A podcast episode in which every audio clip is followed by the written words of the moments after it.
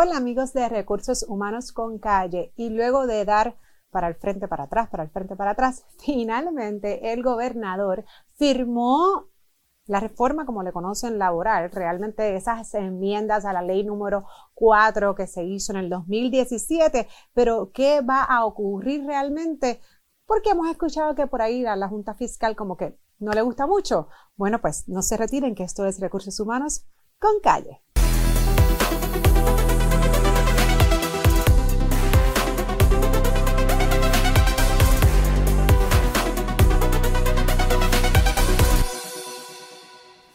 Pues como les comentaba, amigos de Recursos Humanos con Calle, el pasado lunes el gobernador finalmente firmó el proyecto que se ha convertido en ley que enmienda aquel otro proyecto que también se hizo ley en el 2017 de la Ley de Transformación y Flexibilidad Laboral que todos conocemos como reforma laboral y que muchos no han estado de acuerdo desde el día uno. Pero ¿qué está sucediendo en esta ocasión? Como todos hemos escuchado, a pesar de que el gobernador la firmó, hay cierta posición, cierta posición de la Junta Fiscal. ¿Qué va a ocurrir? La realidad es que yo no lo sé tampoco, pero hay que estar pendiente, porque cabe señalar que cualquier cambio que hagamos, ya sea nuestros sistemas de recursos humanos de nómina, entre otras cosas, se puede ver afectado si en efecto esto ocurriese y que la Junta Fiscal pues dijera que esto no va para ningún lado. Claro, esto es un proceso que también va a demorar, no es tan fácil y se llevaría al tribunal. Nadie sabe lo que va a pasar, así que todos pendientes y gracias a Dios que existe Recursos Humanos con Calle y de este tema vamos a seguir hablando. Pero hasta el momento, ¿qué podemos decir de ello? Bueno, la vigencia, la aplicabilidad de esta ley, cabe mencionar que es muy importante que sepan que va a ser prospectiva, es decir, no nos volvamos, ¿verdad?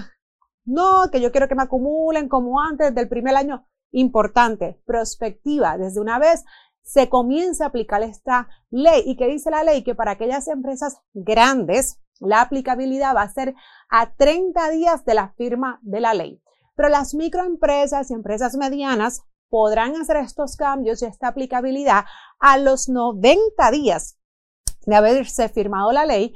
Así que esperemos que si hay realmente un desacuerdo o alguna situación entre la Junta Fiscal y el gobernador, esto ¿verdad? se esclarezca antes de esas fechas de aplicabilidad como dije, 30 y 90 días. Esto va a impactar obviamente muchos patronos y los sistemas, sobre todo de acumulación de vacaciones y enfermedad que en algún momento tuvimos que ajustar. Así que nuevamente esto también se va, se va a tener que volver.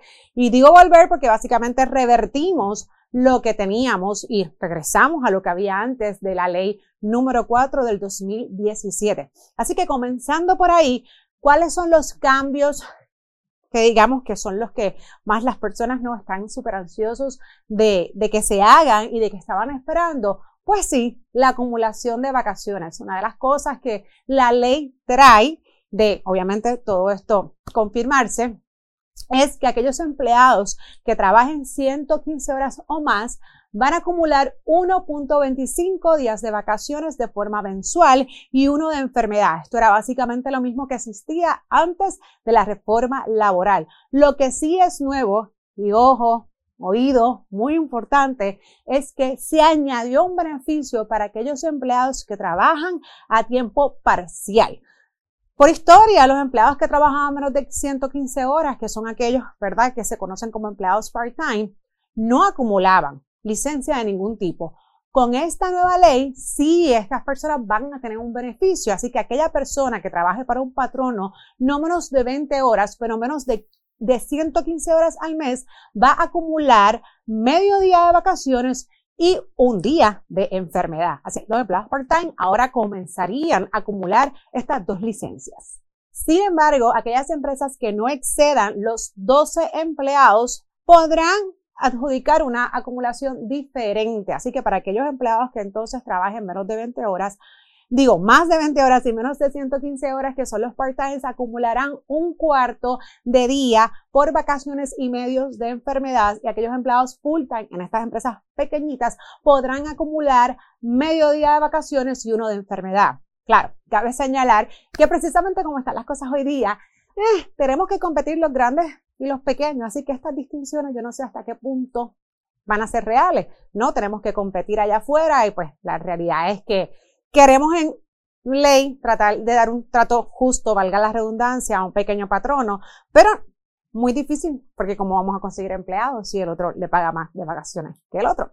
Así que esto también es importante porque obvio, muchas empresas, sobre todo grandes empresas, la realidad es que no aplicaron eh, estos balances o estas acumulaciones, mejor dicho, cuando se firmó la ley número 4. Así que en estos casos estas personas realmente no tienen que hacer nada, porque todo beneficio que sea el que obviamente vaya acorde de la ley o mayor, pues aquí no pasa nada. Así que las empresas que en ningún momento adjudicaron los cambios de reforma, pues simplemente continúan corriendo de forma regular.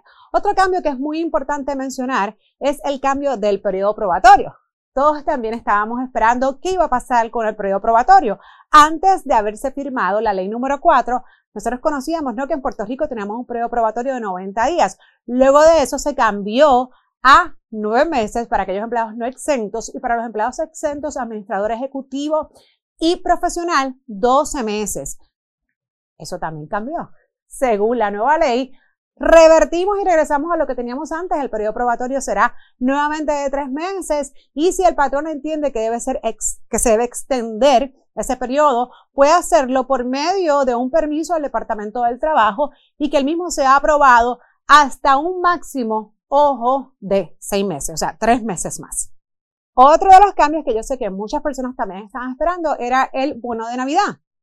Antes de la ley número 4, también, ¿verdad? Teníamos que aquellos empleados que trabajaban en un periodo establecido por ley, que es desde el 1 de octubre hasta el 30 de septiembre, en un patrono que haya trabajado o hubiese trabajado 700 horas o más acumulada para el bono de Navidad. Luego de la reforma, esto cambió para aquellos empleados contratados después de la reforma y tenían que trabajar 1.350 horas. Eso también se elimina y regresamos a las 700 horas.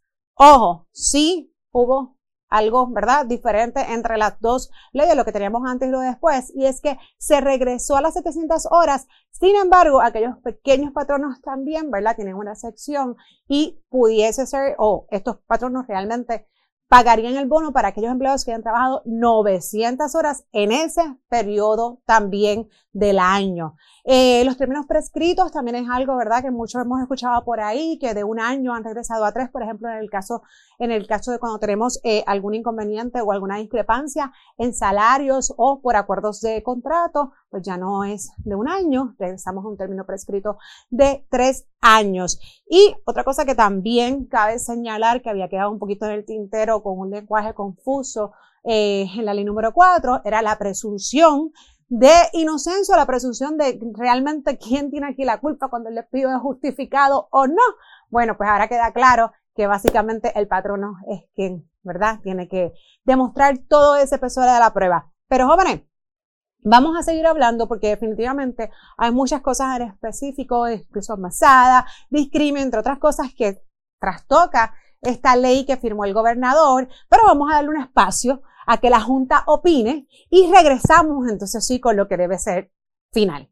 No se despeguen, que nosotros siempre aquí seguimos informando con lo último que está pasando en el ambiente laboral y de los recursos humanos, porque esto es Recursos Humanos con Calle.